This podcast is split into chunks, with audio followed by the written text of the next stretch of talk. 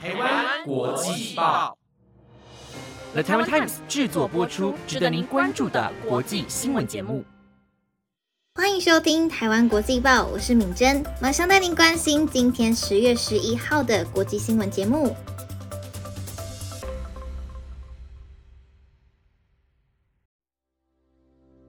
各位听众朋友们，晚安！马上带您关心到今天的新闻内容，包括。以色列反击叙利亚炮火，中东区域紧张升高。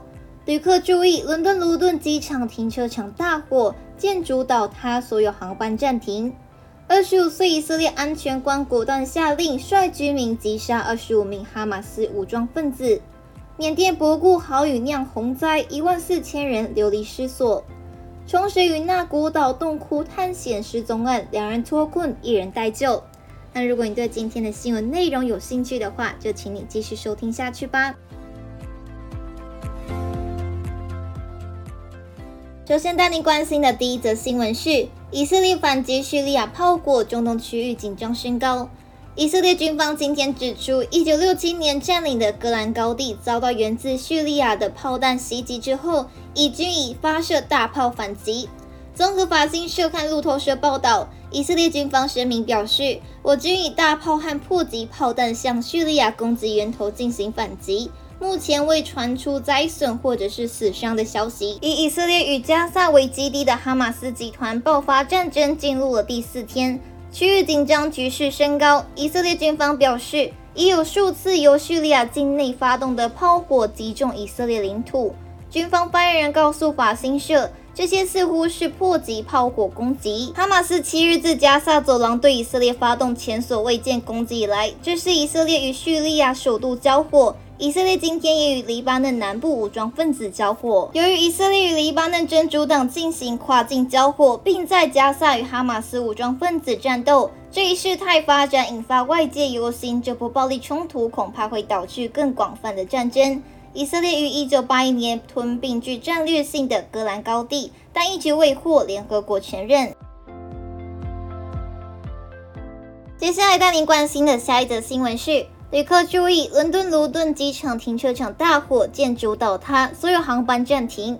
英国伦敦卢顿机场昨晚因为重大的火灾，导致停车场部分建筑物倒塌，已暂停所有的航班，直到今天下午。呼吁旅客不要前往伦敦机场。今天凌晨发出的声明指出，乘客和工作人员的安全向来是我们的第一要务，因此我们决定暂停所有的航班，直到十月十一号的星期三中午十二点。声明也表示，建议旅客此时不要前往机场，因为进入机场的交通仍有严格的限制。救护车服务部门指出，有五个人送医，其中包括四名消防员和一名机场的工作人员，另有一个人在接受现场的治疗。火灾发生在昨晚九点，起火处是机场新盖好的停车场。伦敦机场位于伦敦北方约四十公里处，有多架联航航班在此起降，是伦敦六大机场之一。二零二二年旅客人数约一千三百万人次。接下来带您关心的下一则新闻是。二十五岁以色列安全官果断下令，率居民击杀二十五名哈马斯武装分子。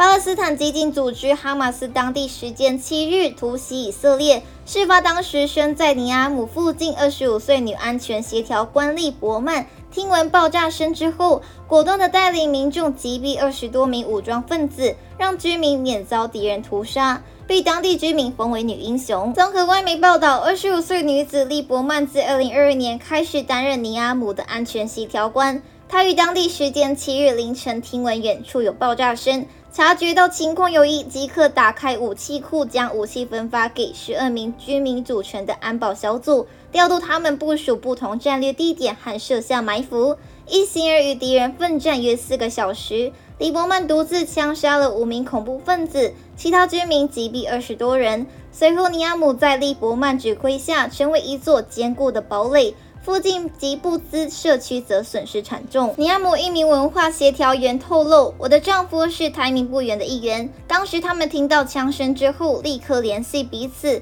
利伯曼要求保安小组必须要随时待命。”后来，利伯曼果断认为不能够再等下去，下令小组行动，也因此避免了数十人的丧命。当地报道称，利伯曼果断带领作战消息曝光之后，许多网友赞他是一名英雄，还有人说值得获颁以色列奖，并将英雄事迹载入史册，供世代流传。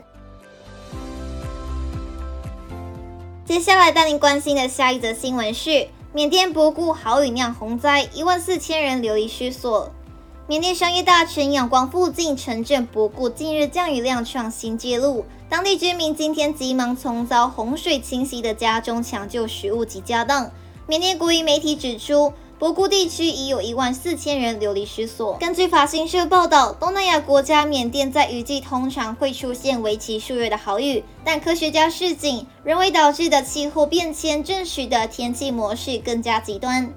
受到豪雨的影响，不顾街上居民在水深及腰的洪水中跋涉，还有人坐在小船或者是靠在橡胶轮胎浮在水上。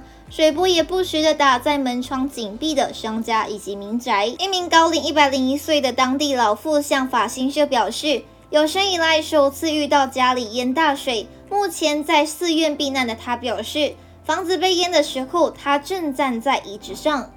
他表示，邻居跟救难人员告诉他不要待在家里。他们背着他，把他带到了这里。缅甸当局八日表示，博古地区过去二十四小时降雨量达到了两百毫米，创下了十月最高降雨量纪录。一名六十九岁、手里拿着一双凉鞋以及雨伞正涉水而过的民众受访表示，他没有想到水位会达到这种程度，他从未看过这样的景象。国营缅甸广播电视台表示，博固地区已经有一万四千人流离失所。国营报纸缅甸环球星光报也指出，近五千六百人占据当时当地政府设立的临时避难所。缅甸七月起就饱受洪患之苦，水灾已经影响九个邦及地区，包括若开邦、克钦邦、克伦邦、孟邦以及青邦。接下来带你关心的最后一则新闻是：双生与那国岛洞窟探险失踪案，两人脱困，一人待救。日本冲绳县与那国岛消防单位昨日获报，有三个人在洞窟探险行程失踪后展开搜索，其中两个人今天已自行脱困。搜救人员今天在洞窟内找到了一名男性，身份仍待确认。失踪的三人为一名男性导游以及参加探险行程的一男一女观光客。这两名观光客是夫妇，男导游和女观光客已于今天凌晨自行离开洞窟，而男观光客仍然下落不明。警方与消防人员昨天获报后立即展开搜索，但太阳下山后视线不良，只能够暂缓执行搜救。今天上午再度展开行动，随后发现一名男性躺在洞窟内的岩石上。由于洞窟内的水位很高，搜救团队尚无法接近并确认他的身份还有身体状况，计划待水位下降后进行急救。警方透露，已脱困的两人并未受伤。而导游表示，昨天洞窟水位突然上升到只能勉强的露出脸部，导致三个人走散。待水位下降之后，才能够和女观光客汇合并离开洞窟。那以上就是今天的台湾国际报新闻内容，由台湾参与制作播出。如果有任何的想法，都欢迎在 Apple Podcast 或者是 IG 私信我们哦。感谢大家的收听，我们下次见。